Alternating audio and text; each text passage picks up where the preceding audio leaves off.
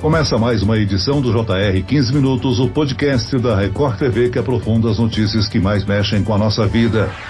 O verão terminou e o outono começou. A mudança de estação também altera o tempo, uma transição do período chuvoso para o clima seco. Durante o verão, alguns estados sofreram com um excesso de chuvas. Na Bahia, Minas Gerais, São Paulo e no Rio de Janeiro, os temporais provocaram alagamentos, deslizamentos e deixaram um rastro de destruição e mortes. Já o Rio Grande do Sul sofreu com a seca e com as altas temperaturas. O que esperar do outono, hein? E como fica a previsão do tempo para os próximos dias. Eu converso agora com a meteorologista do Instituto Clima Tempo, Maria Clara Sasaki. Seja bem-vinda, Maria Clara. Olá, Celso. Muito obrigada novamente por participar do podcast. É sempre um prazer. E quem nos acompanha nessa entrevista é a apresentadora da previsão do tempo da Record TV, Lidiane Sayuri. Lid, como é que foi a chegada do outono este ano? Olha só, é um prazer estar aqui novamente no podcast. O outono chegou mostrando a que veio e apesar de ser considerado uma estação menos chuvosa, chuvosa em relação ao verão, essa transição entre as estações foi bem marcada aqui no Centro-Sul. Parece até que viraram uma chavinha, né, de chuva e temperatura, mas isso não passou de uma coincidência com relação à frente fria que tivemos no fim de semana. Depois da passagem dessa frente, as temperaturas sobem de novo. Aqui em São Paulo, por exemplo, os termômetros caíram cerca de 12 graus e a chuva forte marcou o domingo, principalmente entre os litorais paulista e fluminense e a região serrana do Rio de Janeiro. Clara, o outono sempre é marcado por um clima mais seco, uma queda na temperatura. Quais são os outros fatores que predominam nesta estação, hein?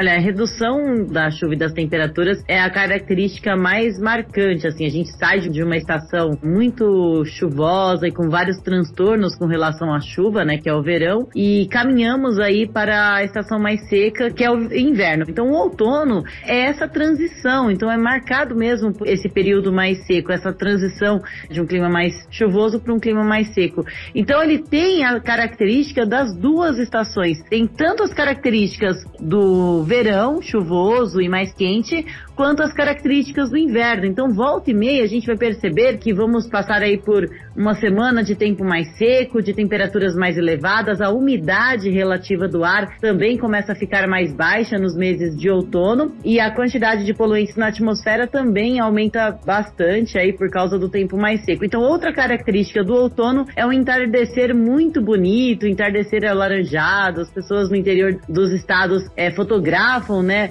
fim de tarde muito bonito no outono, porque temos esse entardecer aí mais colorido por causa da quantidade de poluentes na atmosfera. Como a Lidiane já salientou, né, houve uma queda considerável da temperatura nesse domingo, dia 20, que marca a transição do verão para o outono. Agora, há algumas regiões do país que não sentem essa mudança na prática, né? Não é possível distinguir muito bem as estações. Um exemplo é o norte do Brasil. Por que que acontece isso, Clara? A mudança das estações, ela está relacionada relacionada à posição do Sol com relação à Terra. Se nós temos mais incidência de Sol, dias mais longos, as temperaturas ficam mais elevadas. Então, no verão, o Sol no hemisfério sul está mais próximo e no inverno está mais distante. Como a região norte é uma região que está próxima do Equador, ela não sente tanto essa variação da posição do Sol ao longo do ano. Muda, mas é muito pouquinho, o Sol está quase sempre na mesma posição para áreas da região norte do Brasil.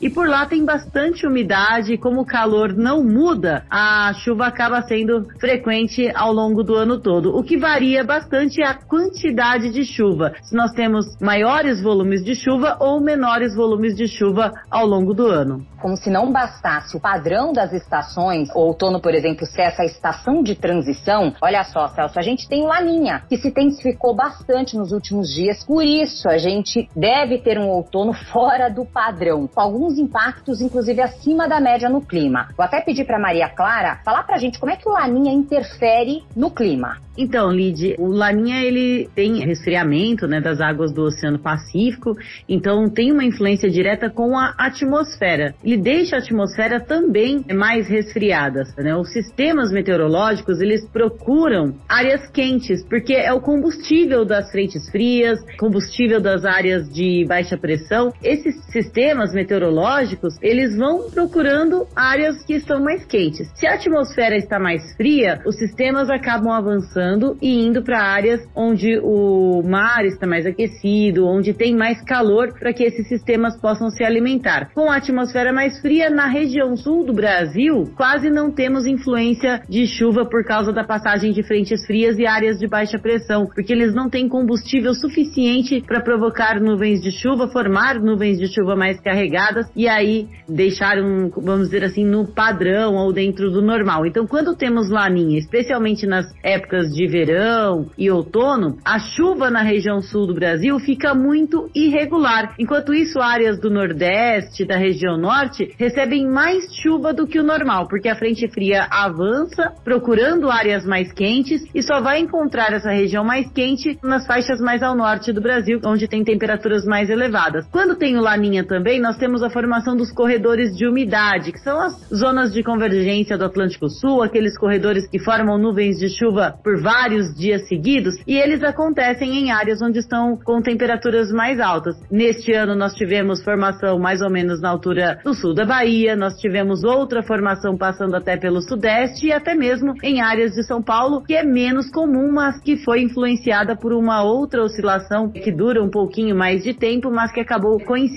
junto com o Laninha e formando esse corredor de umidade também no sudeste do Brasil. Clara, qual é o tempo de vigência da Laninha e do El Ninho? Não tem um tempo assim, ah, o Laninha começou agora no final da primavera, então daqui três meses acaba. Não existe um padrão, não existe um estudo que define um padrão. Até hoje, na literatura, nós não tivemos nenhuma característica que indicasse que a cada tantos anos o El Ninho ou o Laninha perdem intensidade ou duração. Estamos no outono nos despedindo dos dias quentes e abafados e dando boas-vindas àquele friozinho característico, Clara. É isso mesmo, para a alegria aqui de quem vos fala, estamos caminhando para o inverno finalmente. É uma mudança bem gradual, né, Celso? Não é como a Lidiane falou, né? A gente mudou a chavinha do verão para o outono, então já vai estar tá mais agradável. Na verdade, aconteceu uma coincidência de chegar uma frente fria um pouco mais forte neste fim de semana, e aí nós tivemos essa queda de temperatura. Mas assim que essa frente fria avançar, dissipar e perder força,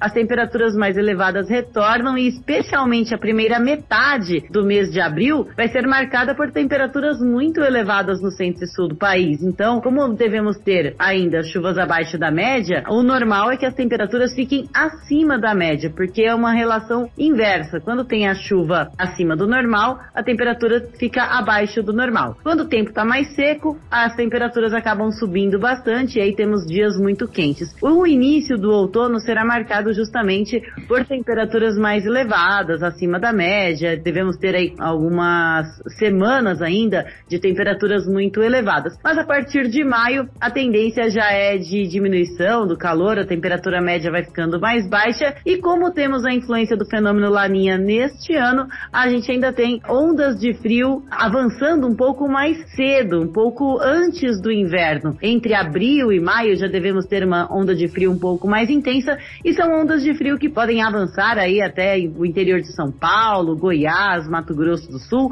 e até provocar geada antes da chegada do inverno, Celso. Olha, Clarinha, eu aproveito até, a gente falou da temperatura. Agora, com relação à chuva, a situação de alguns estados do país foi realmente alarmante nos últimos meses. Em Petrópolis, no Rio de Janeiro, choveu muito em fevereiro e os temporais deixaram aí centenas de mortos e desabrigados. Agora, neste domingo, um novo temporal atingiu a cidade. Choveu mais de três vezes o esperado para o mês em menos de 24 horas. Em Angra dos Reis, o volume de chuva fez o morro desabar com vítimas. A cidade está em alerta máximo neste momento. A pergunta é: esse temporal para ou segue principalmente sobre essa região mais atingida, a região serrana e o litoral do Rio de Janeiro.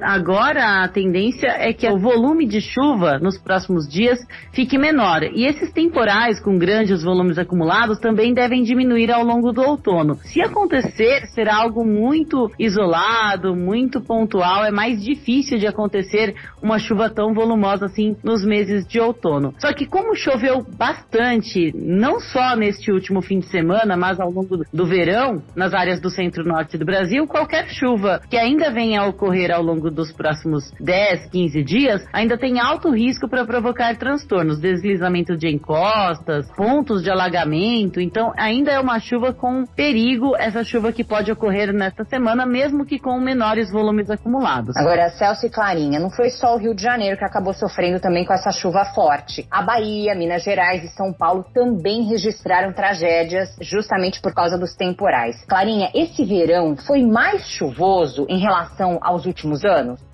Olha, para áreas do litoral, nós tivemos sim uma chuva acima da média, né? Com certeza. Áreas mais próximas ao oceano, a chuva foi acima do normal para estas regiões. Alguns pontos tiveram chuva histórica, né? Como é o caso do sul da Bahia, que registrou bem no início do verão uma chuva muito volumosa, provocando vários transtornos. Então foi uma chuva histórica, nunca havia sido registrado. Mas os eventos acima da média, acima do normal, ficaram mais concentrados nessas áreas da faixa leste, entre o estado de São Paulo e o sul da Bahia. No interior também teve chuva volumosa, também tivemos registro de chuvas acima da média em Goiás, Mato Grosso, mas não foi algo extraordinário. O que chamou atenção mesmo foi essa chuva entre São Paulo e a Bahia, que acabou superando aí a expectativa para vários meses, né? A expectativa de chuva mensal e com valores muito acima do que a gente já vinha registrando nos últimos anos, bem acima da média. Agora, por outro lado, a chuva ajudou a encher os reservatórios de água e reduzindo assim o risco de desabastecimento de água e também da crise hídrica que a gente viveu, né, Clarinha? Isso mesmo, Celso. A, a, chuva, se por um lado ela traz transtornos, né, e isso é bem desagradável, por outro, ela ajuda plantações, ajuda áreas agrícolas e ajuda também na questão da energia, nos reservatórios, tanto de energia quanto de abastecimento da população. Esse verão, por ter sido marcado por chuvas significativas e chuvas frequentes, essas zonas de convergência do Atlântico Sul acabaram favorecendo aí o nível dos reservatórios do centro-norte do Brasil. Agora, por outro lado, lado, o sul do país, como teve pouca chuva e temperaturas muito elevadas, não teve tanta sorte assim com relação aos reservatórios e entra no período de estiagem, né, especialmente aí áreas entre o Rio Grande do Sul e o Paraná, começando aí os próximos meses com os valores muito baixos nos reservatórios e ainda em uma situação muito crítica, viu, Celso? Exatamente esse gancho que eu aproveito para emendar a pergunta com relação à produção de trigo e soja na região sul. O sul viveu um calor exorbitante, né? Os termômetros passaram aí dos 40 graus. Esse tempo quente e seco preocupa muito os moradores e principalmente os agricultores. Com a chegada do outono, então, essa situação tende a ficar pior ainda, Clarinha? Na verdade, para as próximas culturas, viu, Lid, a expectativa é que a gente ainda tenha chuvas irregulares, lógico, né? não temos nada muito volumoso previsto para os próximos períodos, mas as culturas que devem se instalar agora no inverno são culturas que estão habituadas pouca chuva e temperaturas mais baixas. Na verdade, há uma chuva regular na região sul do Brasil, porque especialmente no Rio Grande do Sul, nós ainda temos chuvas bem significativas ao longo do inverno, bem diferente do que o que temos no Sudeste e no Centro-Oeste do Brasil, o estado do Paraná também, mas são culturas que estão habituadas com o clima, vamos dizer assim, do inverno, com o clima de temperaturas mais baixas, com o clima que às vezes sofre com algum bloqueio, são culturas um pouco mais resistentes. Como temos a previsão de chuvas muito irregulares agora nos próximos meses, por causa da influência do fenômeno Laninha, podemos ter algum alerta aí para áreas de trigo, áreas produtoras da região sul, mas principalmente na época de plantio, onde precisamos do solo um pouco mais úmido para que essas plantas consigam se desenvolver. Se não tem previsão de chuva ao longo da semana onde vai ocorrer o plantio, a indicação é que haja irrigação do solo para que se tenha uma umidade um pouco mais satisfatória. Olha, normalmente o apresentador sempre está de paletó e gravata, é um traje comum. A Lidiane já mudou o guarda-roupa para esse outono, Lidiane? Olha, Celso, eu confesso que eu sou friorenta, né? Frio é algo relativo com relação às pessoas, mas eu sou extremamente friorenta. Então, ontem eu já tava de manga longa, casaco, moro numa região muito próxima aqui à Serra, então é isso. Eu já tô bem preparada para essas ondas de frio. A Clarinha falou em onda de frio lá para abril, eu já tô agora. Já levo meu casaquinho, não tiro do carro, antes prevenir do que remediar. Eu costumo ouvir de algumas pessoas pessoas dizendo que é no inverno que as pessoas são mais elegantes, se vestem melhor. Muito bem, nós chegamos ao fim desta edição do 15 Minutos. Eu agradeço a participação da meteorologista do Instituto Clima Tempo, Maria Clara Sasaki. Obrigado, Clara. Muito obrigada, Celso. Obrigada, Lid. Agradeço a presença da apresentadora da Previsão do Tempo da Record TV, Lidiane Sayuri. Lid.